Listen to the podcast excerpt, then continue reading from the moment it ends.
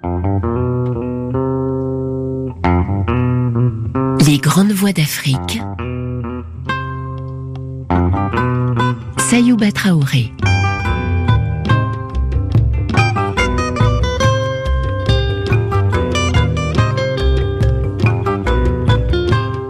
Aujourd'hui, dans les grandes voies de la littérature africaine, Joseph Zobel, romancier et poète martiniquais, considéré comme l'un des auteurs les plus significatifs de la littérature antillaise.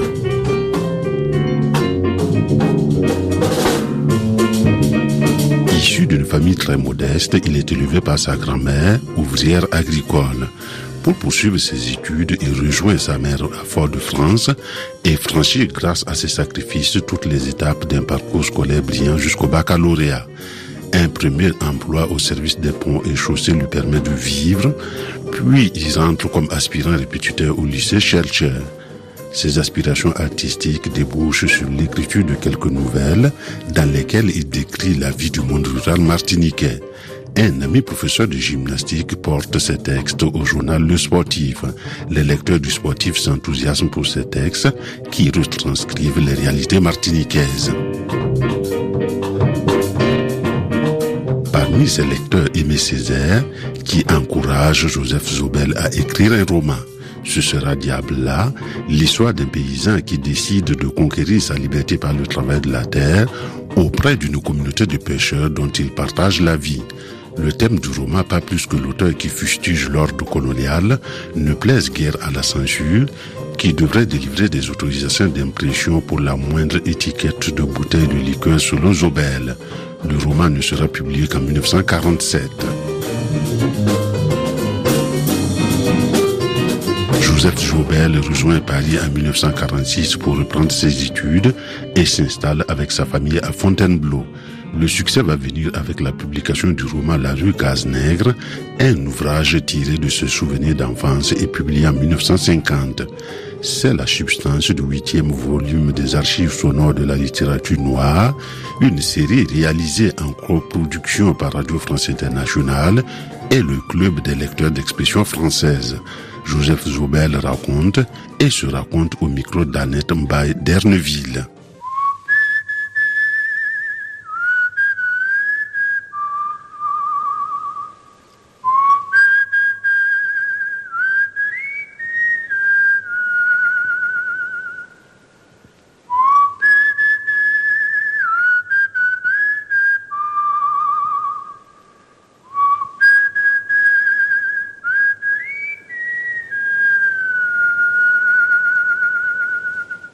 J'ai connu Zobel dans la rue Cazenègre.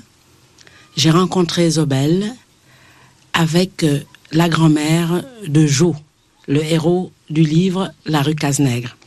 Je ne connaissais pas encore l'auteur, mais cette langue pure, cette euh, histoire qui nous replongeait dans la vie des travailleurs de la terre, des coupeurs de canne, c'est donc par la rue Cazenègre que j'ai connu Joseph Zobel. Que représente la rue Cazenègre pour vous, Zobel? La rue Cazenègre, c'est pour moi non seulement mon enfance, mais tout un univers d'où je ne sortirai jamais tout à fait. À tel point que j'ai écrit ce livre en 1950, et parfois je me reproche de l'avoir fait trop tôt. Et parfois quand j'y pense, je me rappelle beaucoup de choses que je considère comme importantes et que je n'ai pas consignées dans le livre, alors que le livre tel qu'il se présente a l'air d'être une autobiographie complète. Après la rue Cazenègre, toujours avant de rencontrer l'homme, j'ai connu Joseph avec euh, Les Jours Immobiles. Les Jours Immobiles, c'était l'histoire de cette vieille femme qui avait acheté le rhum de ses funérailles et qui, tous les soirs, en buvait un petit verre. Les Jours Immobiles, c'est un livre qui reflète la vie d'un petit village de pêcheurs à la Martinique, un petit village d'ailleurs qui m'avait séduit profondément parce qu'il était très différent de mon village natal. Moi, je suis de l'intérieur. Je suis du petit bourg et les paysages qui m'ont été familiers, ils sont surtout composés de champs, de cannes à sucre, de vergers, de plantations. Et quand j'ai été à Fort-de-France au lycée, je me suis découvert une cousine qui était institutrice dans un village de pêcheurs, la petite danse d'Arlay, et qui m'avait invité à, à, venir passer quelques jours avec elle. Et c'est là que j'ai découvert la vie des pêcheurs, la vie des gens de la mer. Et cela m'avait tellement émerveillé et que plus tard, je n'ai pas pu résister à l'envie d'écrire un livre qui reflétait cette vie. Et ce livre, je l'ai écrit il très longtemps. Je l'ai publié à compte d'auteur en 1945 à la Martinique. Et un de mes premiers soins, un de mes premiers devoirs même, a été de réécrire ces livres. J'ai mis quelques mois à le faire, je l'ai réécrit entièrement. J'ai eu un plaisir immense parce que j'ai découvert qu'il y avait des choses qui étaient valables, très sensibles, enfin des choses qui m'ont émerveillé encore avec le recul. Et ce livre s'intitule maintenant Les mains pleines d'oiseaux. Et après, j'avais publié un recueil de nouvelles, d'ailleurs composé des premières choses que j'ai écrites et publiées dans la presse martiniquaise, La Dia de la Mort. J'ai réécrit également ces nouvelles et qui ont paru aux éditions Présence africaine au mois de janvier. Et il y a eu un autre livre, La Fête à Paris, qui est la suite de La rue Cazenègre et que j'ai réécrit également Voyez-vous, je suis un élève consciencieux et appliqué. Enfin, j'ai pas pu souffrir que et, certains de mes livres auxquels le public accorde un certain intérêt et puis s'est entaché de faiblesse, d'erreurs. Je me suis fait le devoir de les réécrire. Et ce livre, La fête à Paris, va paraître aussi sous le titre de Quand la neige sera fondue. Et puis, pendant tout le temps que j'ai été au Sénégal, j'ai écrit quelques nouvelles et ce recueil de nouvelles va paraître sous le titre de Mas Badara. C'est le titre d'une nouvelle, de la première, comme ça se fait toujours dans les recueils de nouvelles. C'est le Mas de monsieur qui avait vécu au Sénégal et qui avait donné à sa maison un prénom sénégalais. Et puis, j'ai surtout écrit, pendant que j'étais au Sénégal, Le Cavalier tombé. Le Cavalier tombé, qui est une histoire de cheval, bien sûr, parce que ça commence après un accident de cheval, mais qui est surtout mon expression de la vie sénégalaise et de ma vie au Sénégal. Et c'est un livre auquel j'accorde beaucoup de prix parce que aussi dans ce livre, je me suis livré à certaines expériences au point de vue littéraire, au point de vue écriture, au point de vue composition littéraire. Et ce livre m'a donné énormément de mal, mais énormément de satisfaction aussi.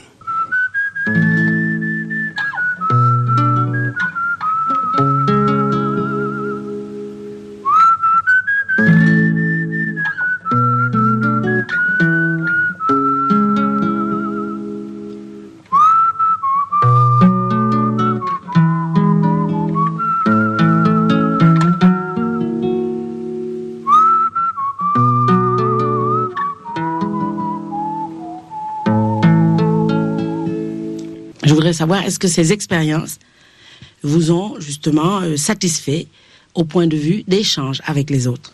Je crois avoir toujours souffert d'une difficulté de contact avec les gens en présence de qui je me trouve, et même avec les gens que j'aime.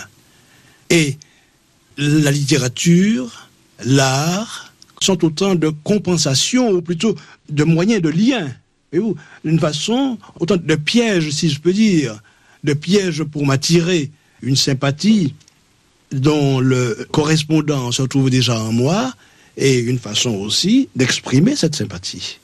En plusieurs circonstances, j'ai eu la surprise et le bonheur de me rendre compte que tous ces gens que je croyais indifférents m'aimaient de véritable amitié beaucoup plus profondément que j'avais cru. Et je crois que peut-être ça vient aussi d'une trop grande exigence de ma part. C'est ce qui explique le comportement de presque tous les solitaires. Une très grande sensibilité. On, cherche la solitude par besoin de sécurité, par crainte d'être blessé, mais au fond, ce n'est pas la solitude qu'il faut, ce n'est pas la solitude qu'on aime. Vous avez été au Sénégal en 1957. C'était donc vraiment au moment de l'effervescence des indépendances. Vous avez donc vécu cette expérience avec les Sénégalais, avec les Africains. Quels ont été vos sentiments à ce moment-là, à vous, Martiniquais, très urbanisé puisqu'ayant vécu dix ans en France, et arrivant justement dans cette Afrique qui était bouleversée par ce changement de statut Quand j'étais à la Martinique, en découvrant par mes propres moyens, puisque en ce temps-là, tout au moins, et à l'école, on n'étudiait pas l'Afrique, on ne parlait pas d'Afrique, puisqu'on on étudiait même pas la Martinique, on n'en parlait même pas. Par exemple, la géographie de la Martinique, on apprenait en, en une leçon, en une fois. Mais quand par des lectures, par des rencontres, par des conversations, j'ai approché l'Afrique, j'ai toujours éprouvé un sentiment de fierté. Parce que j'ai tout de suite senti que c'était un grand pays et un grand peuple. Et j'ai toujours eu une ambition farouche d'aller dans ce pays et d'y vivre. Quand je lisais des récits de voyage ou des romans sur l'Afrique, j'ai toujours eu le sentiment que c'est là que se trouvaient mes véritables parents, que c'était là mon véritable pays, et que un jour je devais avoir la joie et le bonheur d'y aller. Et quand je suis arrivé en Afrique, à ce tournant des indépendances en 1957, eh bien, j'ai eu l'impression que j'arrivais à un moment où un peuple qui avait été bafoué, humilié, amoindri, allait accéder à sa véritable grandeur. Et pour moi, il n'y a pas eu d'expérience plus exaltante que cela, parce que j'ai eu tous les jours, à tous les instants, ce sentiment de cette montée du pays. Et tout le temps que j'étais en Afrique, en lisant la presse, en écoutant des informations, en entendant dans la rue ce qui se faisait, j'ai toujours l'impression que moi-même, je participais à cette réhabilitation. Il y a eu un mouvement très à la mode qu'on a appelé le mouvement de la négritude. Les grands littéraires euh, du monde noir ont fait leurs armes avec euh, cette théorie que je ne me permets pas de mettre entre guillemets, mais j'aimerais bien savoir quelle est l'opinion de Joseph Zobel, qui fait partie de ces grands de la littérature noire, sur cette négritude. Mais eh je vous dirais que je n'ai jamais parlé la et que je n'aimerais pas le faire. Et que le plus souvent, cela m'a fait sourire quand j'entendais des gens, enfin des hommes politiques ou autres parler de la négritude, parce que la négritude, je l'ai toujours eu en moi à son niveau maximum et que tous mes actes, tous mes sentiments ont été l'expression de cette négritude que je portais en moi. C'est pourquoi je ne suis pas capable de parler de la négritude. Il y a un proverbe japonais qui dit que celui qui sait ne parle pas, je dirais ne peut pas parler. Il n'y a que celui qui ne sait pas ou qui ne sait pas tout à fait qui puisse parler et parler abondamment. Joseph Zobel, croyez-vous qu'un homme de lettres doive se servir de ses œuvres pour la politique? Ou pensez-vous que un roman ou euh, une plaquette de poèmes ou un recueil de nouvelles puisse être à la fois de la littérature et un message politique. L'œuvre d'art ne ment pas. C'est exactement comme euh, la caméra ou, ou le micro. La caméra a le pouvoir de capter, d'appréhender, de montrer, d'exhiber ce que l'on cache. Le micro aussi. Je me rappelle quand j'ai commencé à faire de la radio, un homme de radio à, Paris m'a dit Oh non, non, vous n'avez pas besoin d'en faire tant. Le micro, c'est le gros plan du cœur. Vous n'avez qu'à sentir une chose et le dire, et puis le micro fera l'essentiel. Eh bien, je crois, l'œuvre d'art, c'est pareil. Le poème, le roman, la peinture, c'est pareil. Si l'artiste, c'est le poète, si le romancier est sincère, ne triche pas, il peut écrire un roman sur n'importe quoi, sur ce qu'il a envie d'écrire. Il peut écrire un roman d'amour, et dans ce roman d'amour, sans qu'il ait voulu, et absolument d'une façon délibérée, eh bien, il y aura toujours un message. Je crois. Par conséquent, quand on le fait sciemment, au contraire, on risque plus facilement de manquer son but, de tomber à côté, comme on dit vulgairement. Alors, je crois que il faut être d'abord sincère, ne pas chercher à trop en faire et non plus ne pas chercher à paraître, à faire croire. Je crois que c'est ça l'essentiel. Maintenant, nous venons de voir les articles que vous écriviez, bon, euh, à cette période quand même dangereuse politiquement. Est-ce que vous avez eu des maîtres en littérature? Non, ça a été d'une façon spontanée, toute simple et, je dirais, pas intellectuelle du tout. D'abord, j'ai commencé à écrire parce que j'admirais, j'aimais beaucoup les livres qui me tombaient sous les yeux, les œuvres qu'on me faisait étudier à l'école. Et à un certain moment, j'ai eu le sentiment que ce que je savais, ce que je voyais, tout ce qui m'entourait, était aussi matière à donner naissance à des œuvres aussi belles que celles qu'on me faisait étudier en classe, au lycée, et que je lisais dans les bibliothèques ou que j'achetais dans les librairies. Et c'est pourquoi j'ai commencé à publier des récits et des nouvelles reflétant la vie de la Martinique, jusqu'au jour où Césaire, justement, lui-même m'a dit, mais Zobel, euh, je lis les contes et les nouvelles que vous publiez, mais je trouve qu'à l'heure actuelle, vous avez assez de souffle, assez de métier, un certain tempérament qui vous permettrait d'écrire un roman. Et c'est sous le conseil, sous l'impulsion, ce coup de pouce de Césaire, que j'ai écrit mon premier roman qui est plein de maladresse, de gaucherie, mais seulement qui a une très forte impulsion, Diabla.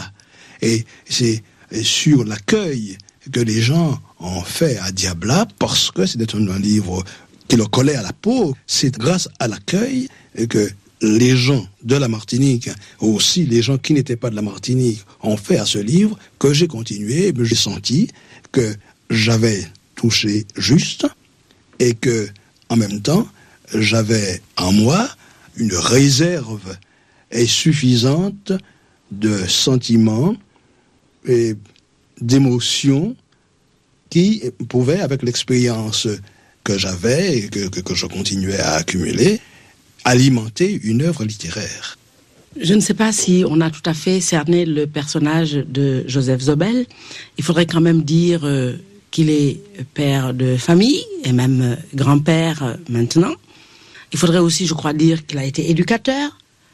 Donc, est-ce que vous voulez nous dire un mot sur votre enfance et sur votre vie de famille une grande partie de mon enfance, c'est dans rue Cazenègre, parce que dans rue Cazenègre, il n'y a pas toute mon enfance. Il me fallait écrire l'histoire de mon enfance, je crois déjà, ça fera un livre plus volumineux. Et ma vie de famille, oui, je suis marié, j'ai trois enfants, et ce que je dirais, c'est que j'ai le bonheur d'avoir une famille où l'on s'aime beaucoup entre mes enfants, il n'y a pas de, de jalousie, il n'y a pas d'arrière-pensée, il n'y a jamais eu de tiraillement, il n'y a jamais eu de dispute ou des questions matérielles.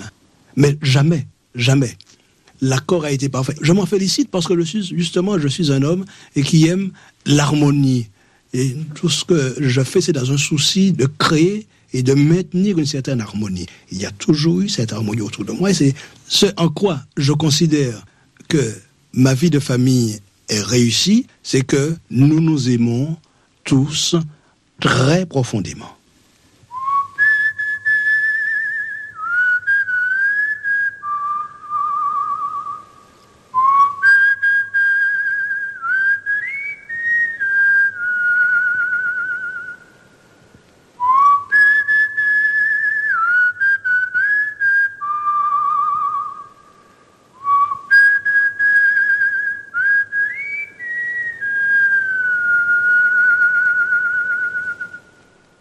Petite minute pour les informations et on retrouve Joseph Zobel, Annette Mbaye d'Erneville et Marise Condé. À tout à l'heure.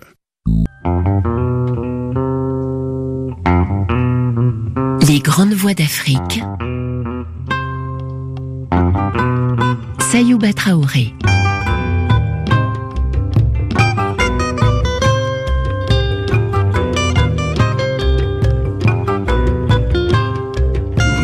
Romancier et poète martiniquais Joseph Zobel, auquel est consacré le huitième volume des archives sonores de la littérature noire.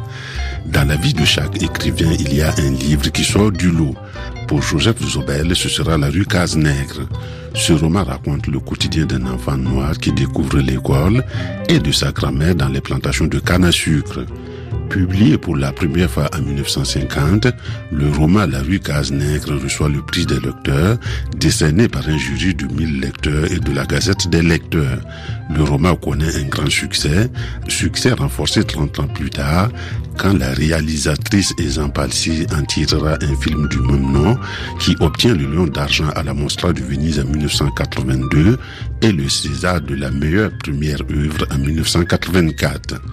Cette deuxième partie des grandes voix de la littérature africaine sera constituée essentiellement d'une adaptation radiophonique du roman La rue Casse-Nègre, des textes choisis et présentés par Marise Condé. Les interprétations, nous les devons à l'acteur guadeloupéen Robert Liensol et la grande comédienne martiniquaise Jenny Alpha. Les musiques et les chants traditionnels sont interprétés par Jenny Alpha et Paul Gilles. La réalisation est de Georges Godbert.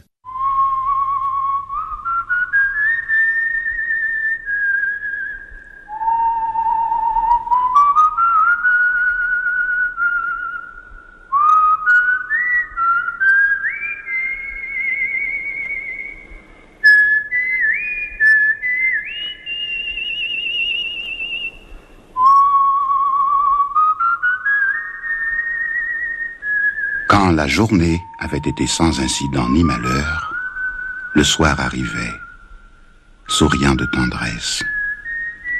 D'aussi loin que je voyais venir Mantine, ma grand-mère, au fond du large chemin qui convoyait les nègres dans les champs de canne de la plantation et les ramenait, je me précipitais à sa rencontre en imitant le vol du manfenil, le galop des ânes, et avec des cris de joie, entraînant toute la bande de mes petits camarades qui attendaient comme moi le retour de leurs parents. Mantine savait qu'étant venu au-devant d'elle, je m'étais bien conduit pendant son absence. Alors, du corsage de sa robe, elle retirait quelques friandises qu'elle me donnait.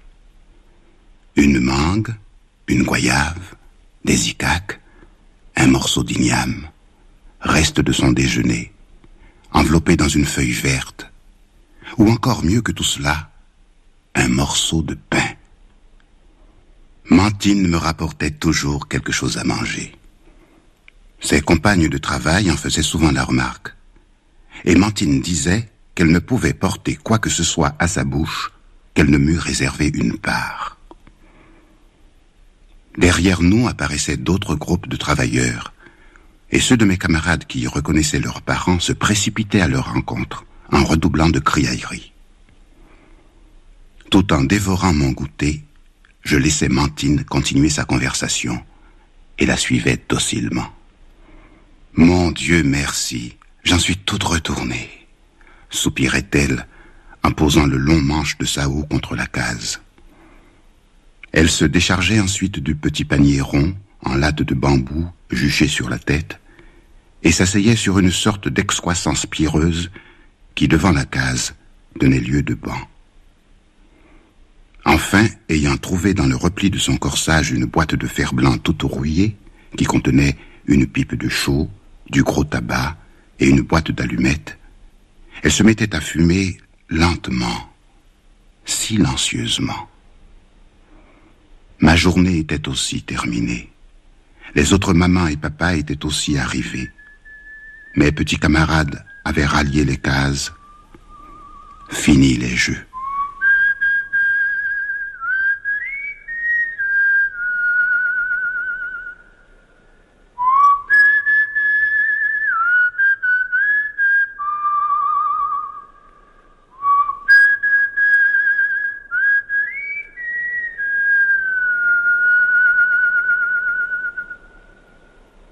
La rue Cazenègre est l'histoire du petit José Hassan, élevé par sa grand-mère Mantine, cependant que sa mère, Delia, se loue chez les béquets. Mantine est donc le centre de la vie du petit garçon. Elle lui dispense affection, punition, elle pourvoit à tous ses besoins. Cependant, Mantine n'est pas la seule personne qui compose l'univers de José. D'autres personnages se profilent. Par exemple, Monsieur Médouze, le mystérieux Monsieur Médouze surtout. Il achevait sa pipe silencieusement, presque sans bouger. Au bout d'un instant, comme se réveillant de son inertie, il se raclait la gorge, crachait, et d'une voix qui se dérobait à tout instant, il s'écriait à brûle-pourpoint. Tim Tim! Là-dessus, mon attention se ranimait d'un bond, et ma joie explosait en ma prompte réplique. Bois sec! Ainsi commençait notre partie d'énigmes. En général, M. Médouze, comme par une sorte de révision, reprend les tim-tim les plus élémentaires, ceux dont je connais déjà la clé. Quand l'eau a monté un morne, c'est une noix de coco, fais-je du tac au tac. Quand l'eau descend un morne, une canne à sucre. Quand madame met son tablier par derrière, c'est l'ongle d'un doigt. Puis, il passe au plus difficile. Madame est dans sa chambre et ses cheveux flottent en dehors. Silence. Long silence. Quelques bouffées lentement pompées de sa vieille pipe, et c'est lui-même qui va répondre.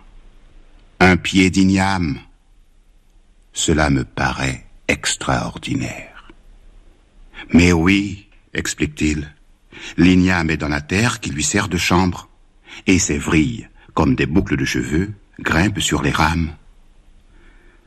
Tout l'attrait de ces séances de devinette est de découvrir comment un monde d'objets s'apparente, s'identifie à un monde de personnes ou d'animaux.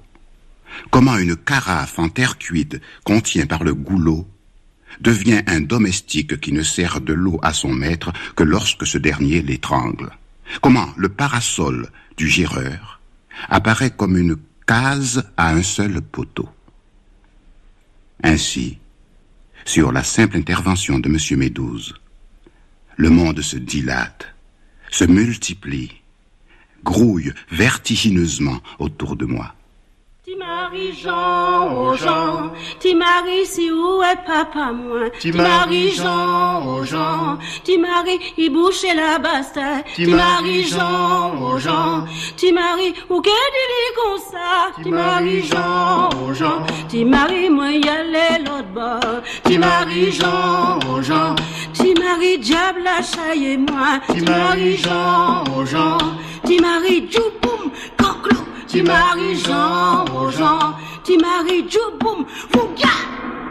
C'est Monsieur Médouze qui parle à José du passé, du passé de la race, du passé des nègres, et qui éveille les premières émotions de l'enfant. Enfin, certains soirs, soit dans ses contes, soit dans ses propos, M. Médouze évoque un autre pays, plus lointain, plus profond que la France, et qui est celui de son père, la Guinée. Là, les gens sont comme lui et moi. Mais ils ne meurent pas de fatigue ni de faim. On n'y voit pas la misère comme ici. Rien de plus étrange que de voir M. Médouze évoquer la Guinée. D'entendre sa voix qui monte de ses entrailles quand il parle de l'esclavage et raconte l'horrible histoire que lui avait dite son père de l'enlèvement de sa famille de la disparition de ses neuf oncles et tantes, de son grand-père et de sa grand-mère. Chaque fois que mon père essayait de compter sa vie, poursuit-il, arrivé à j'avais un grand frère qui s'appelait Ousmane, une petite sœur qui s'appelait Sonia, la dernière. Il refermait très fort ses yeux, se taisant brusquement. Et moi aussi je me mordais les lèvres, comme si j'avais reçu un caillou dans le cœur. J'étais jeune disait mon père, lorsque tous les nègres s'enfuirent des plantations, parce qu'on avait dit que l'esclavage était fini. Moi aussi je gambadais de joie et je parcourus toute la Martinique en courant, car depuis longtemps j'avais tant envie de fuir, de me sauver. Mais quand je fus revenu de l'ivresse de ma libération, je dus constater que rien n'était changé pour moi, ni pour mes compagnons de chaîne. Je n'avais pas retrouvé mes frères et sœurs, ni mon père, ni ma mère. Je restais comme tous les nègres dans ce maudit pays. Les béquets gardaient la terre, toute la terre du pays, et nous continuons de travailler pour eux. La loi interdisait de nous fouetter, mais elle ne les obligeait pas à nous payer comme il faut. Oui, ajoutait-il, de toute façon, nous restons soumis au béquet, attachés à sa terre, et lui demeure notre maître. Certes, M. Médouze était alors en colère, et j'avais beau le regarder en fronçant les sourcils, j'avais beau avoir une furieuse envie de frapper le premier béquet qui m'eût apparu, je ne réalisais pas tout ce qu'il maugréait. Et pour le consoler, je lui disais, si tu partais en Guinée, monsieur Médouze, tu sais, j'irai avec toi. Je pense que Mantine voudra bien. Mais hélas, me répondait-il avec un sourire mélancolique, Médouze verra pas la Guinée. D'ailleurs, j'ai plus ni maman, ni papa, ni frère et sœur en Guinée. Oui, quand je serai mort, j'irai en Guinée. Mais alors, je pourrai pas t'emmener. Tu auras pas l'âge. Et puis, il faudrait pas.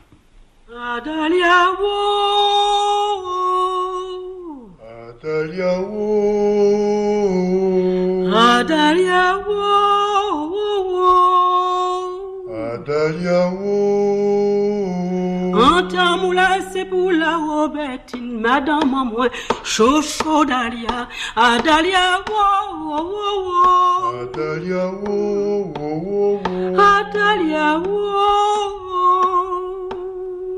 Adalia wo Antamula sepula couvantine Famaille la chocho dalia adalia wo wo La monotonie des jours est rompue quand vient le temps de la coupe des cannes. Alors, les enfants quittent la rue Cazenègre. Ils accompagnent leurs parents et pour eux, c'est synonyme de fête et de liberté accrue. Nous, les enfants, nous pouvions alors sucer des bouts de canne à sucre pendant toute la journée. Nous allions en chercher dans les champs. Nos parents nous en apportaient. Nous en sucions tellement que le jus en coulait de nos bouches, trempant nos vêtements en laissant un glacis sur le ventre nu de mes camarades. Dès le matin, je me servais des premières cannes qu'on coupait, et sans rien dire, car j'étais un enfant taciturne et sournois, tout en m'amusant avec un fétu de paille, une pelure de canne laquée et bariolée, un rien, j'écoutais les chansons par lesquelles les coupeurs et les ramasseuses donnaient de la vigueur et de la grâce à leurs gestes. Congo. C'est moi et et et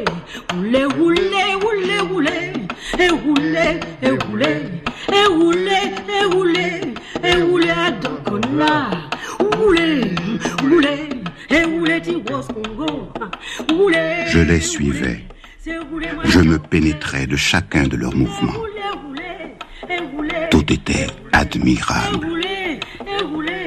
Leur demi-nudité noire ou bronzée, leur haillons crasseux, avivés par la lumière, la sueur qui les inondait, qui plaquait le long de leur dos et sur leur poitrine, des reflets répondant à l'éclair qu'allumaient les coutelas à chaque brandissement de bras. L'espèce de bruit de fond accumulé par la paille piétinée, les amarres jetés en arrière et rattrapés par les amarreuses pour ligoter les dix cannes du paquet, le tassement des dix paquets en une pile, ces chansons qui ne cessaient pas, de temps en temps ponctuées d'un ébrouement ou d'un sifflement aigu, échappé d'une poitrine au paroxysme de l'effort. Cette vaste musique qui englobe aussi le gênement des cabrouets, le trot des mulets, les jurons des chartiers et des muletiers. Ces chansons touffues, ces intarissables mélopées m'ont envoûté, m'oppressant tellement que pour ne pas étouffer, je chante moi aussi. Dernier bagaille pour un homme fait, c'est à y travail, Timon. José apprend un jour la mort de M. Médouze. Et cette mort coïncide avec un événement capital dans sa vie. Mantine décide de se séparer de lui pour son bien et de le mettre à l'école du bourg. Elle tient en effet à ce que sa fille Délia ne lui fasse pas de reproches et à ce que le petit ait de l'instruction pour échapper, si possible, à l'enfer de la canne. La grande pièce où j'entrais avec les élèves était quelque chose tel que je n'avais jamais imaginé. Et j'éprouvais un profond bien-être à rester assis sur un banc, comme les autres enfants. Il y avait des petites filles et des garçons, tous à peu près de mon âge, à admirer tout ce qui était collé, écrit et suspendu sur les murs, et à regarder, plus que je n'écoutais, la dame qui parlait d'une voix douce, agréable, et qui faisait de belles choses en blanc sur une large planche noire. Lorsque le soir, après la classe, je quittais en haut du bourg les enfants qui, eux-mêmes, se séparaient les uns des autres pour se rendre vers d'autres campagnes, et que je m'engageais tout seul dans le chemin qui conduisait à Petit Morne, je sentis que j'étais un autre enfant. Je venais de vivre une journée pleine de figures, de choses et de résonances nouvelles. J'en étais tout exalté, vibrant, et sur mon amour de la rue Cazenègre et de tout ce qu'elle contenait, se juxtaposait l'amour de ce qui était pour moi un univers nouveau. Passé les premiers moments d'ivresse, José va découvrir la hiérarchie sociale et sa place au bas de l'échelle. Il va découvrir l'égoïsme de certains adultes. Il va très vite regretter la rue Cazenègre. José devient un bon élève. Il travaille beaucoup et il est reçu sans effort à l'examen d'entrée en sixième et au concours des bourses, sans lequel, vu la situation de ses parents, il ne pourrait entamer des études secondaires. Ses succès aux examens signifient d'abord qu'il faut quitter la chère Mantine, rejoindre en ville sa mère qu'il connaît si peu, découvrir un univers urbain souvent hostile, toujours profondément étranger. Plus durement encore qu'il n'a souffert à son arrivée à Petit Morne, José souffre au lycée parmi des enfants de familles aisées, souvent égoïstes et gâtés. Il se réfugie dans la lecture, mais en dépit de ses efforts, il travaille mal, sans goût, sans froid. La cause de tout cela, la solitude. José à Petit Morne et dans une certaine mesure au bourg ne l'avait jamais connue. Il la découvre à présent. Sans que je m'en fusse même aperçu, un chagrin me gagnait, et aussi un relâchement, dû peut-être à la sous-alimentation. Car la gérance des sous que me donnait ma mère, dis-je, laissait beaucoup à désirer. Et les heures, la qualité, la quantité de mes repas s'en ressentaient. En classe, aucune ardeur. Le temps me semblait long, et je n'avais plus cette confiance dans le pouvoir de l'école de me faire un jour améliorer la situation de mes parents. J'avais perdu mes meilleures places sans aucun regret, aucune réaction. Et je passais ainsi le temps, indifférent, sans guide et sans contrôle.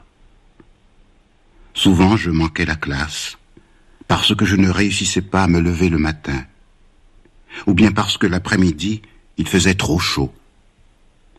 Alors, quand je ne restais pas couché dans la chambre, j'allais flâner par la ville, tout seul, ou en compagnie de camarades que je n'avais pas en haute estime, mais que j'étais fort aise de trouver en pareille occasion, surtout à la saison des mangos, où il fallait se rendre à pied dans des vergers situés à plus de deux kilomètres de la ville.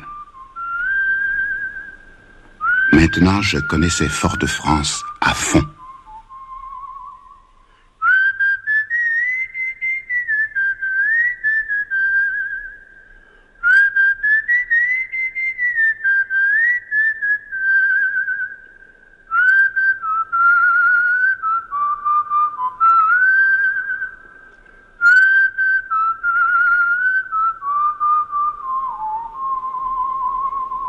Au moment où, tant bien que mal, José s'apprête à terminer ses études secondaires, il apprend la maladie de Mantine. Bientôt, il apprendra sa mort, car, vu la modicité de leurs ressources, seule sa mère a pu effectuer le voyage auprès de la malade. Alors, il ne pourra qu'imaginer la dernière cérémonie autour de celle qu'il a élevée. Il ne pourra que l'imaginer immobile. Revenu à moi, je m'obstinais encore à me représenter le visage de Mantine, morte. Toujours, cette image se refusait. J'essayais alors de transposer celui de M. Médouze, étendu comme un Christ noir sur une planche nue au milieu de sa case. J'étais sûr toutefois que ma mère avait sorti le drap blanc que Mantine serrait dévotement dans son panier caraïbe en vue du jour de sa mort. Certainement, son grabat avait été somptueusement recouvert de ce drap, et il avait été allongé au milieu de sa robe de satinette noire, celle qu'elle ne portait que deux ou trois fois l'an pour les cérémonies d'église. Mais pas sa figure, ni le creux de sa joue où je l'aurais embrassé.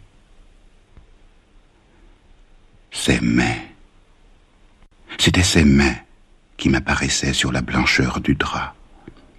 Ses mains noires, gonflées, durcies, craquelées à chaque repli, et chaque craquelure incrustée d'une boue indélébile. Ses mains aussi familière que la voix de Mantine, m'avait tendu mes platées de racines pilées, débarbouillées, avec une tendresse qui n'en atténuait même pas la rugosité. Habillée, avait frotté mes vêtements sur les pierres de la rivière. Une de ses mains avait étreint un jour ma petite main pour me conduire à l'école. J'en gardais encore la sensation. Elles n'avaient jamais été belles, évidemment. Elles avaient essuyé tant de macules, tiré et soulevé tant de fardeaux, et quotidiennement pincé, éraflé, et cramponné aux manches de là-haut, en proie aux morsures féroces des feuilles de canne, pour créer la route Didier qui voyait la pluie, c'est vent, à un moment par grand bail, à un moment là où t'es, à un moment là où t'es, à un moment par grand bail, à par grand bail, y'a là, moi y'a les go mon lé, à côté manioc là bon moi, à granger manioc là soufflé, à granger granger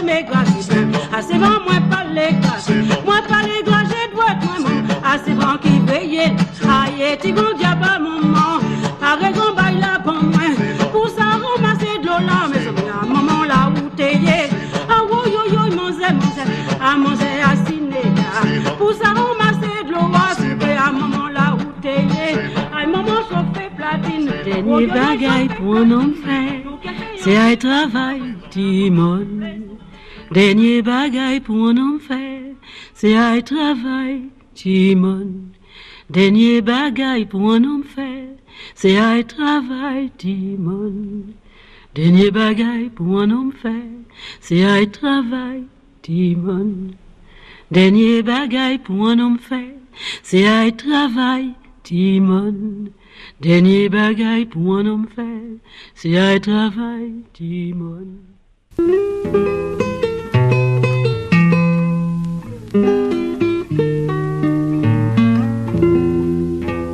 En 1995, Joseph Zobel publie à compte d'auteur d'amour et du silence un livre d'art combinant poèmes inédits, extraits de son journal personnel et aquarelles.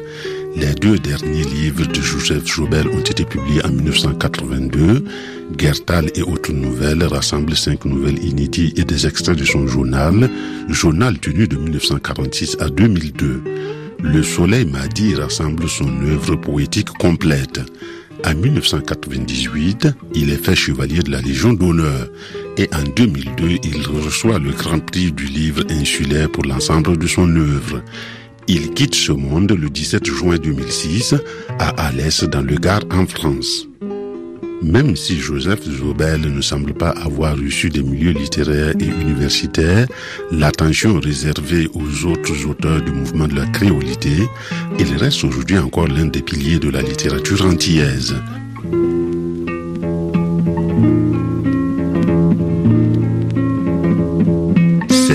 Avec un réel plaisir que nous avons parcouru avec vous ces archives sonores de ces grandes voix de la littérature africaine. Merci à la Sonothèque de Radio France Internationale. Merci à Eva Mouchinski pour la réalisation. À partir de lundi prochain, vous retrouvez vos programmes habituels sur Radio France Internationale.